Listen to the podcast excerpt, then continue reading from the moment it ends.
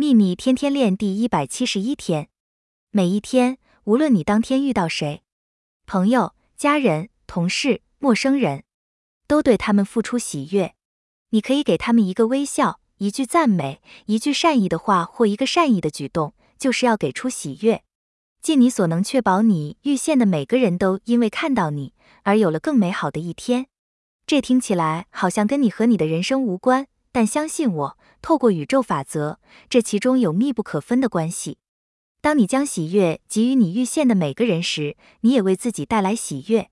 给别人的喜悦愈多，你为自己带来的喜悦就愈多。愿喜悦与你同在，朗达·拜恩。